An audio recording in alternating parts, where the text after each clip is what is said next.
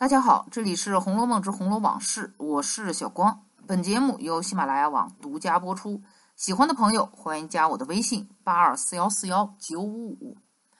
大观园中姹紫嫣红，莺飞燕舞，甚是热闹。四十九回又有三家人一路同行来到贾府投奔，这一下子让园中更加热闹起来。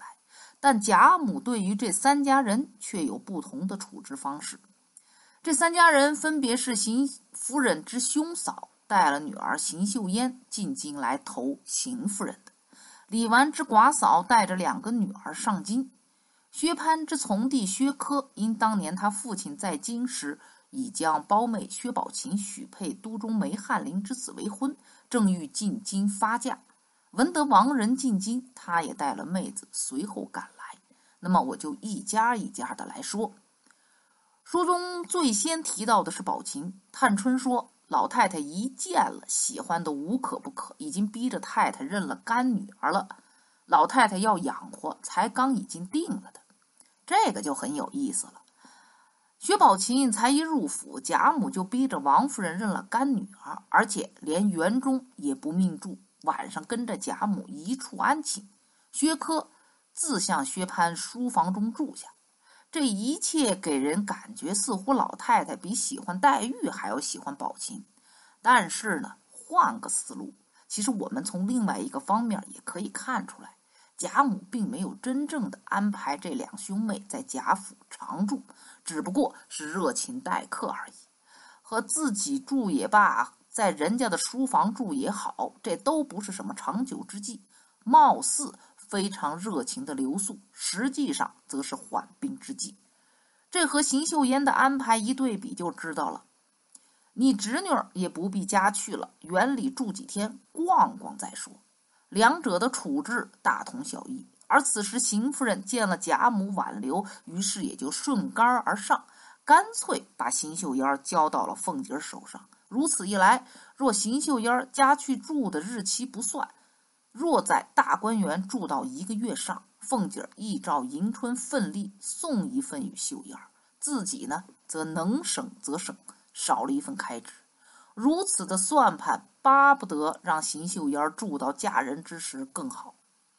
秀燕随着父母前来投奔，说明家境贫寒。只可惜邢夫人是个抠门之人，如此交代了事儿，也可以看出她对这个侄女没有半分感情。但好在凤姐儿发现秀烟的心性行为竟不像邢夫人及她父母一样，却是个极温厚可疼的人，因此凤姐反怜她家贫命苦，比别的姊妹们多疼她些。邢夫人倒不大理论了。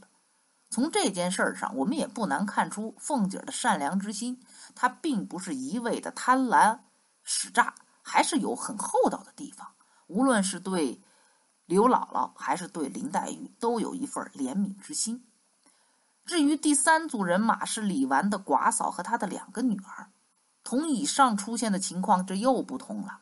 贾母、王夫人因素喜李纨贤惠且年轻守节，令人敬服，今见她寡嫂来了，便不肯令她外头去住。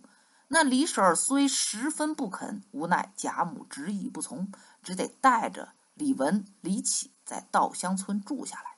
这段文字虽然不长，但是我们可以看出，这是贾府的诚心邀请，并且有让他们久居下来的打算。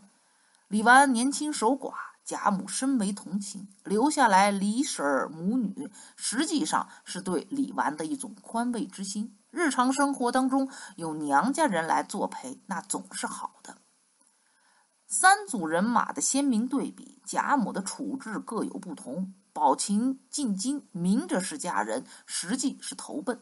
于是贾母也打了个马虎眼，留下来慢慢观察。邢大舅一家明明白白，那就是来投奔的。但贾母的态度则是听之任之，由着邢夫人和凤姐出主意，冷眼旁观。而李嫂本来无意投靠，十分不肯，但贾母却偏偏要留下来，他们与李纨同住。紧接着。宝灵侯史奈又迁委了外省大员，不日要带着家眷去上任。贾母因舍不得湘云，便留下他了。接到家中，原要命凤姐另设一处与他住。史湘云执意不肯，定要和宝钗一处住，因此就罢了。这是贾母很明确的指令，有长久让史湘云住下来的打算。只不过史湘云那时候觉得和薛宝钗是情投意合，非要和后者一起居住。但是从长远来看，没有自己的住处，那总是不方便的。于是，在抄检大观园之后，宝钗迁出，史湘云只能和李纨一块儿住了。两个性子截然相反的人，日后的生活如何，可想而知。那好，那今天的《红楼梦之红楼往事》就到这里结束。我是小光。本节目由喜马拉雅网独家播出，我们下期再见。